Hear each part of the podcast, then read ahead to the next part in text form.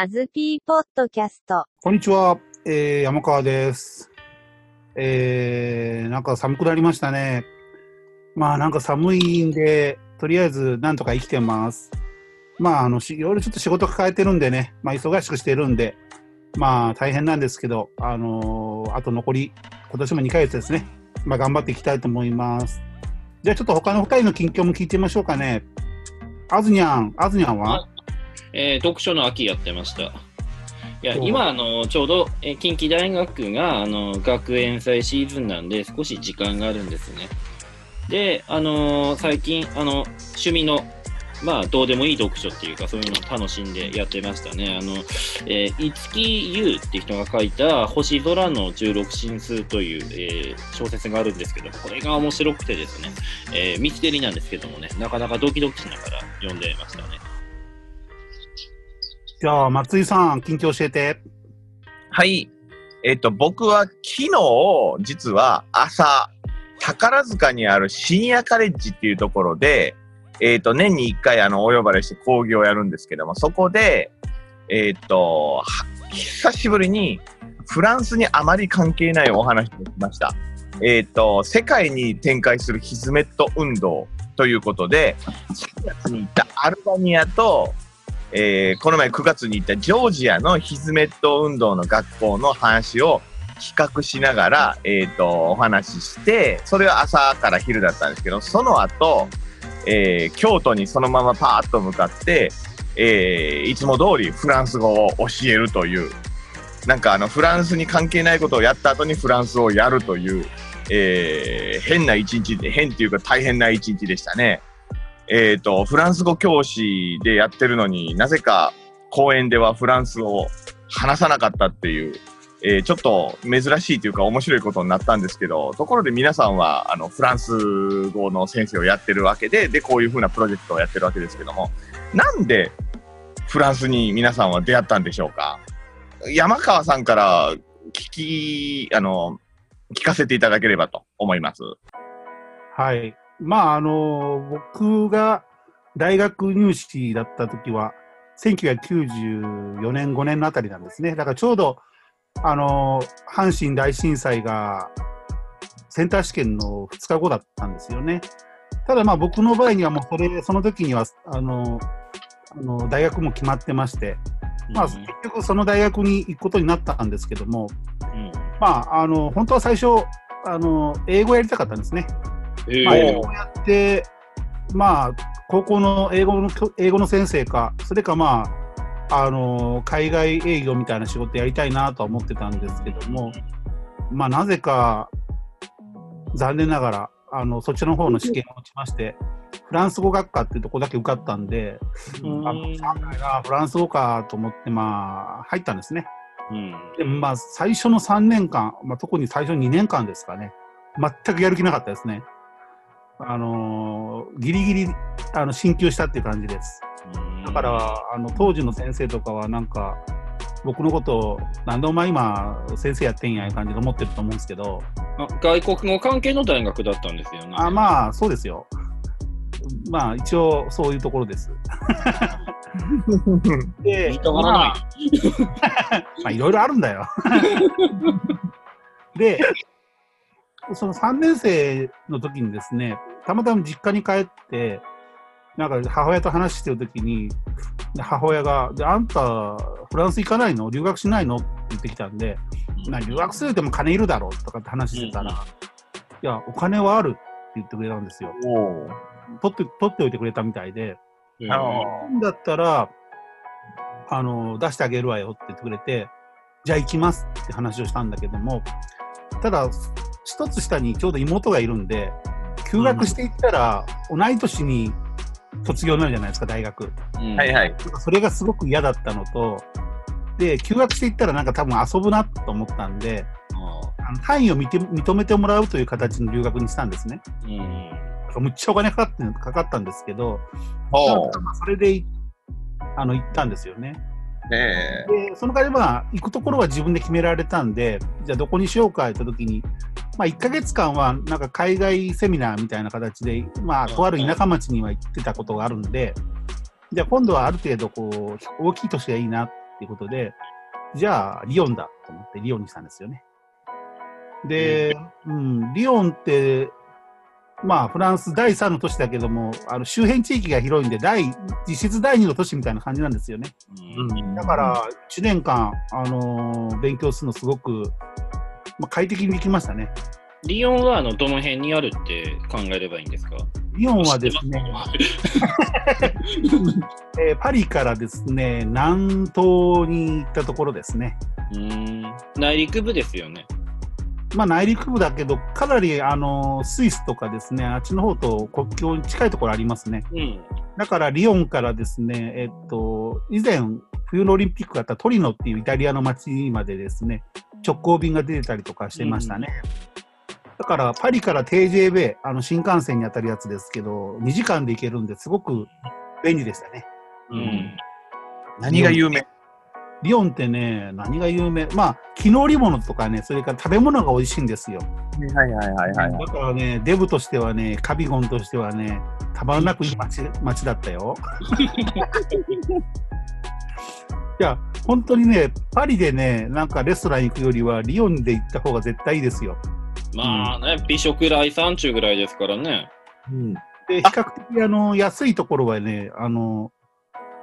今で言うと多分30ユーロぐらいあれば、もうそれなりにしっかりしたもの食べられるしね。うんあそうまあ、留学の話に戻ると、まあ、いわゆるあの大学附属の語学学校に行ったんですよ。だから、はいまあ、フランス語を勉強しに行くっていう形で1年間行って、春学期と次の年の秋学期っていう形の留学のパターンだったんですね。うんだから、あのヨーロッパ人とかはもう慣れてしまっての留学なんですよね。ええはいはい。だから結構同じレベルのクラスに入ってもしんどいんですよ。うん、でね、正直ついていけなかったんですよ。うんはいはい。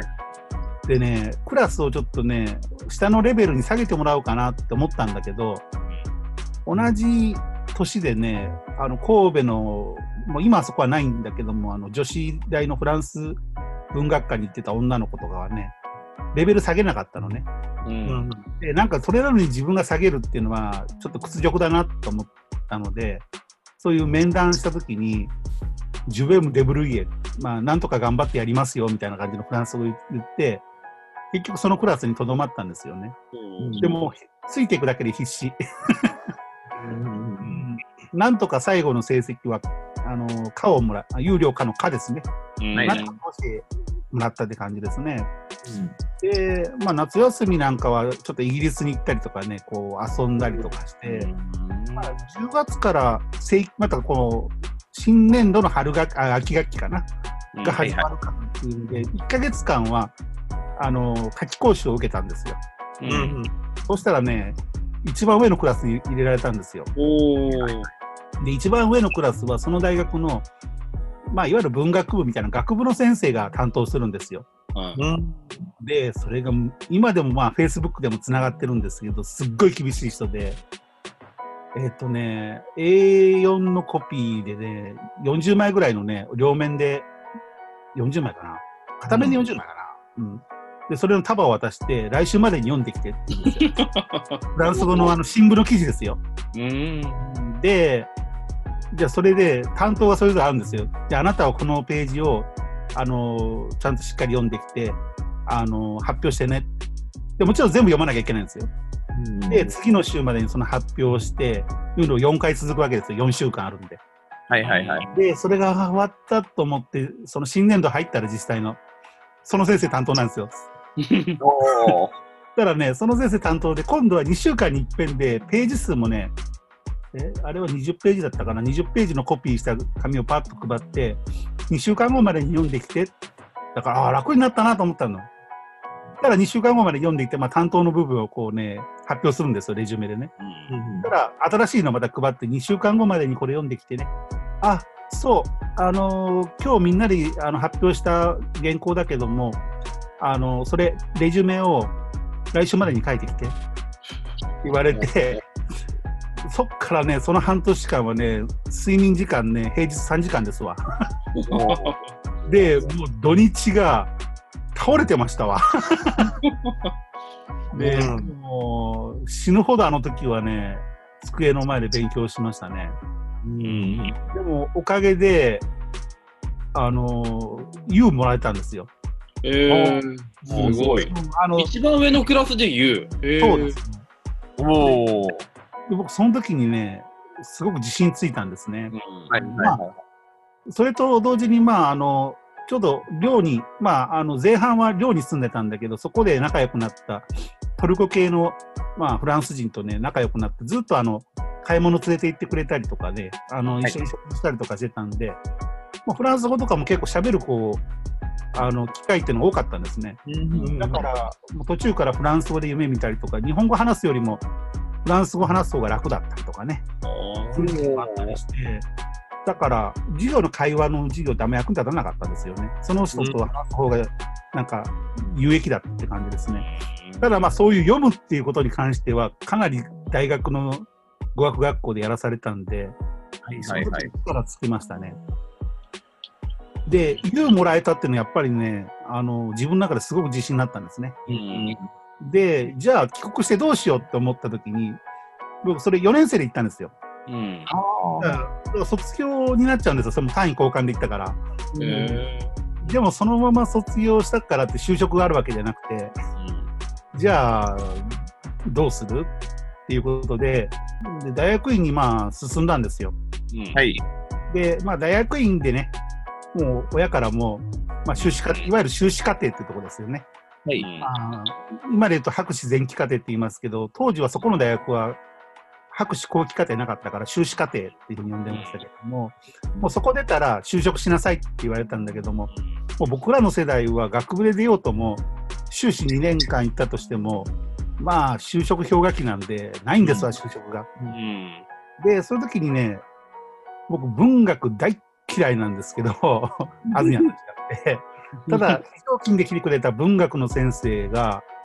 すごく目をかけてくれてね、うん。まあ、将来どうすんやって言ったら、いや、もう親は就職しろって言うんですけど、したくないんですよって言ったら、君出身どこや?岡山岡山ですって言ったら、おお、俺岡山大学に友達いるわってもう次の週に紹介状書いてくれたんですよ。うん。でまあ、結果的に岡山大学はちょっと行かなかったんですけど、うん自分が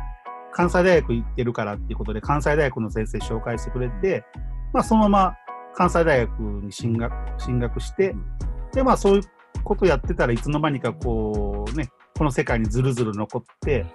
まあ、結果的にフランス語の先生になったっていう感じですね。じゃあ、留学、そう、留学行ってなかったら僕絶対こんな人生になってません。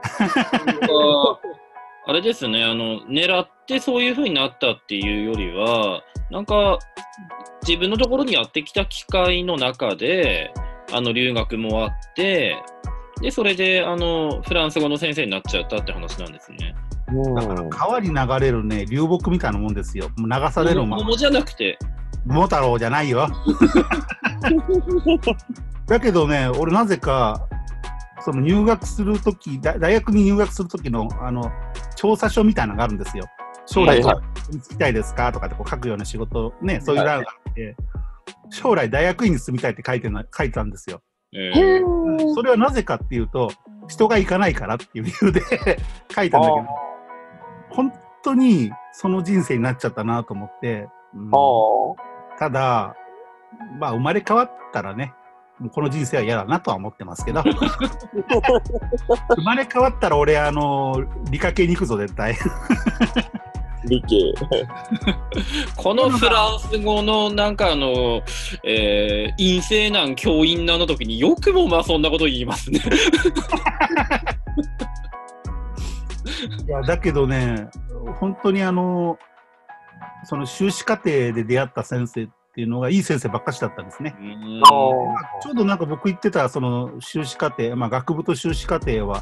もう修当時は修士課程はね、全然あのそこの専任の先生っていうのはいなかったんですよ。うん一人僕のあの指導教官ともう一人ぐらいかな、しかいなくて、うんあとは非常勤の人が担当してたんですよね。うんだから別の大学に行ったような感じでもあったんですよね。うんうん、だからそういう意味です。まあ、刺激的で、あのーあ、こういう、まあ文学なんか僕嫌いだったけども、あ、こういう考え方があるんだとか、こういうふうな読み方があるんだとか、そういうことを教えてもらったし、うん、なんかお酒の飲み方も教えてもらったんでね、今おーうん、まあ、こういう人生よ、まあ、それはそれで良かったかなと思ってますね。うんうんおお、素晴らしい。まあ、こんな理由ですよ、私がなったのって。別にその崇高な理由があるわけでもなく。も元からそのなんかね、フランスの何かに惹かれてとかいうわけではなく、うん、全くないです。環境に逆らわなかった結果こうなったと。だって、大学入った時に、フランスのイメージって言ったら全然なかったもんね。別に映画好きなわけでもないし、音楽好きなわけでもないし、何があるって言った時に、だってそんなにポンポン出てくるイメージなかったんですよね。うん。今でも多分貧困だと思いますよ、その教員仲間の中でも。うん。じゃあ、今度、アズニャンにちょっと振ってみましょうか。アズニャンはなんでこんな世界に入ったの、えーまあ、僕の場合は青森県の弘前市出身と本州の最北端の出身なんですけどね、えーフランスの負の字もない空間のはずなんですけども、あのーまあ子供の頃から読書するのが好きだったんですけど、あのここあたりでですね、あのー徐々にこうあの文学の世界に入っていくわけなんですね。まあなんか中二病をこじらせた感じでですね、あの文学の世界に没頭していくわけなんですけども、あの、えーフランス語を一応大学1年生の時に選択してるんですけど、それはあれなんですよ。あの、太宰治が普通文化だったからとか、多分そういう理由なんですよね。うん。まあ、青森だしね。そうですね。あの、自分自身が、そのなんか小説っていうものにすごい惹かれて、それを勉強したくて大学に入ったっていうのがあったんで、あの、小説であればよかったっていうことで、その中で、あの、まあ、フランス語にしようかなって思ったんですけど、うちの大学の学生とか、あの、1年生で第二外国語を勉強するんですけども、2年生でこう変えたりするんですよね。あの、うんえー取りやすいからとか言って、新しいあの外国語一からやる方がいいからとか、で、僕それを、まあ、せめて2年間続けろよって言ってるんだけど、僕もっとひどくて、えー1年生の前期で、えー必要な単位数が終わっちゃったんですね。あの、第二外国語の。だからフランス語って、ぶっちゃけた話、1年生の半期でもういらなかったんですよ。で、後期からはもう全部やめちゃって、あのーなんか、まあ、読書しながらやってたんですけど、あの、そんな中で、あの、全然第二外国語とか、ほとんどやらない、もうフランス語もボンジュールとかしかわかんない状態で、えー2年生の前期に、フランス文学の講義をたまたま選択したんですね。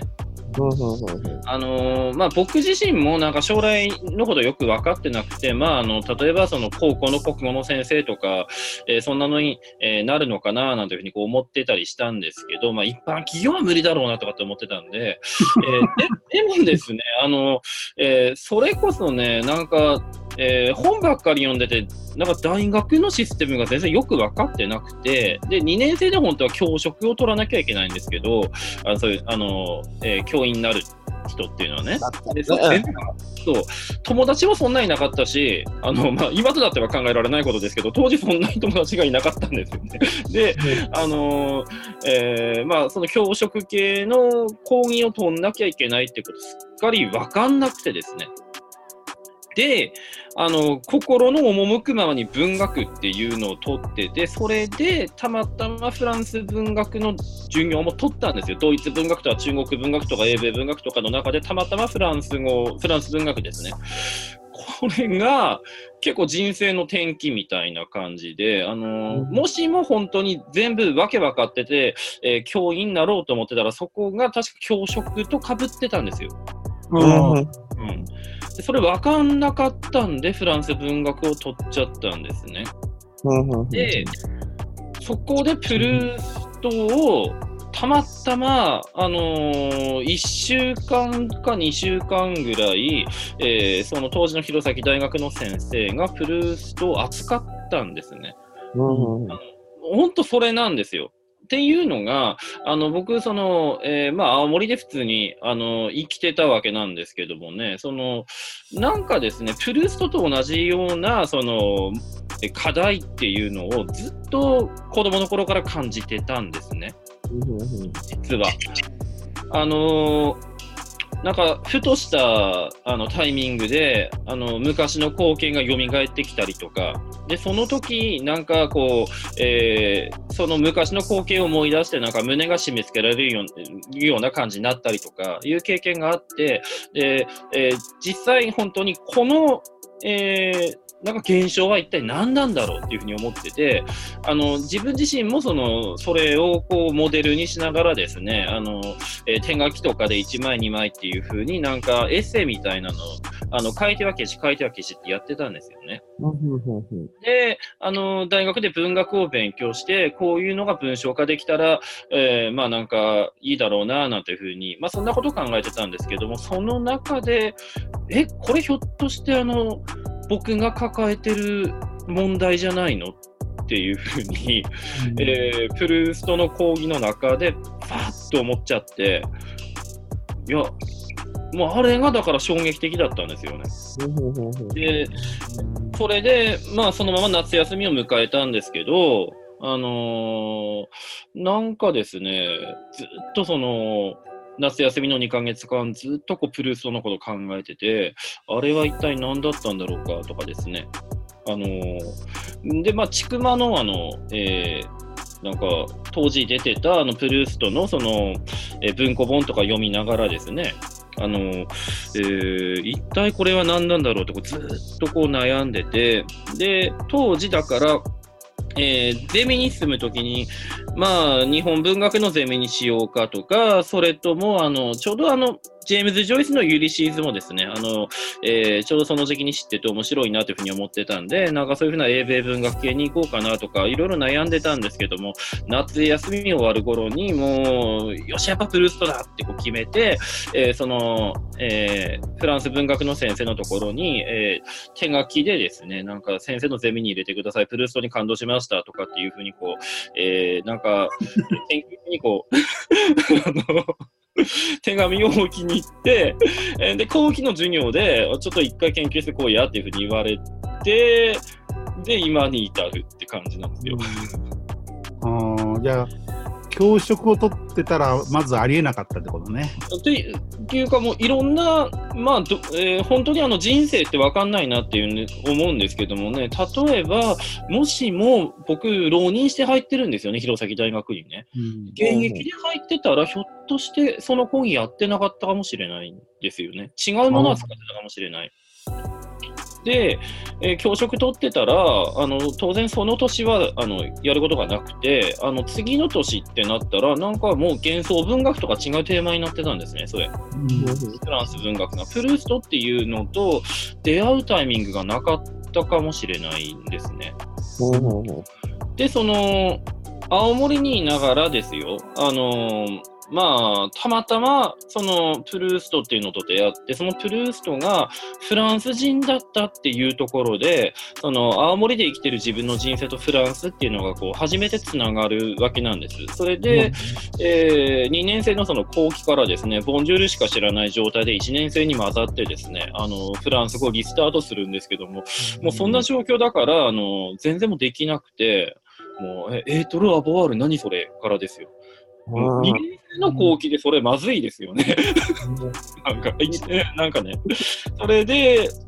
もうあの全然できないしっていうふうにこう勉強しながらですね、あのねえーいろんなフランス語の先生に助けてもらったりして、それこそあの、えーもう、えー覚えてるんですけどね、あの駿河台出版社で出てる新リュミエールってあの文法参考書を買って春休みにですね、あのゼミあのゼミの先生じゃない違う先生のその、えー講習会みたいなのに押しかけてって一緒にこう勉強したりとかしながらちょっとずつこう勉強してって、えーで、なんやかんやで、その、フランス語できないっていうのもちょっとコンプレックスになって、あの、交換留学でボルドーに行けるっていうのがあったんで、それで、えーなんか、えー大学4年生の時にもう1年発起して、こう、なんか、あの、ボルドーに1年間留学してっていう、まあ、そんな感じですか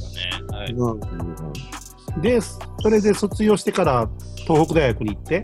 そうなんですよ。もう、でも、そのやっぱ、留学ってすごいなって思うんですけども、結局僕、だからプルーストっていうのにすごいハマってたせいで、フランスそのものには興味がなかったんですよね、そんなに。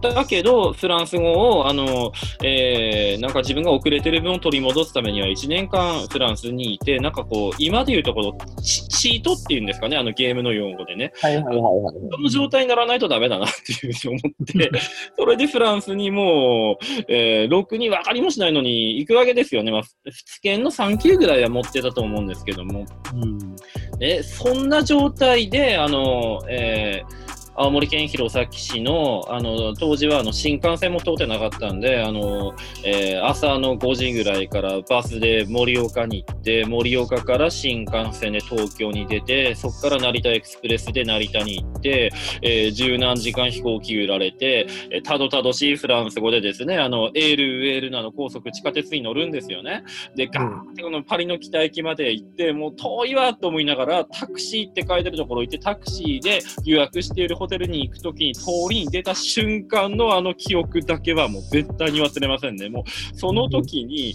あの、フランスの風景が、パリの風景が、わーって帰ってきたんですよ。あのなるほどね。僕、本当にだから分かんなくて、フランスっていうのがイメージでしかなかったから、その、パリって聞いても、例えばほら、京都みたいなもんで、なんか古い街並みはあるけれども、結構近代的なんだろうなぐらいのイメージだったんですよ、うんうんうん実は。そしたら、本当にパリってすごいでしょ、なんか。うんうんうん。話ですけど、僕だからパリって本当にパリだったんだって思ったんですよ。はいはいはいはいはいまあ、はうん、わかりますね。うん。それの驚き、こう、何ここっていう。あの衝撃っつったらもうなくて、うん、なるほどな。そうですね、それで、こうなんか、あのー夢うつつないようになりながら留学終わって帰ってきて、東北大に、えー行ってですね、まあその、留学先でですね、なんか、あの、大学院生の皆さんにちょっと出会ってですね、僕当時、あの、大学4年生でしたけど、博士課程の人っていうの初めて見て、なんか単純にかっこいいと思って憧れちゃって、こういう風になりたいなっていう風に思って、えーそれで、あのまあ、えープルーストの先生がいる大学院が東北大だったんで、そこに入ってっていう感じでしたね。それもたまたまプルーストの先生が国際文化研究科っていうところの先生で、普通文化じゃなかったんですよね。うんうんうん。文化じゃない人生っていうのも、まあ、また自分に結構影響を与えてるかなっていうふうに思うんですけど、本当にこうなんか、あのー人生ってなんか面白いもんだなっていうふうに思いますね。うんうんうん。なるほどね。今日は一応この辺ぐらいにして、来週は今度は松井さんにちょっといろいろ振って話聞いてみましょうかね。はい、わかりました。えっ、と、アズピーポッドキャストはね、えっ、と、iTunes などであの配信しております。えー、よければあの購読してください。じゃあ今日は一旦ここであの挨拶しましょうか。アビアント、アビアントありがとう。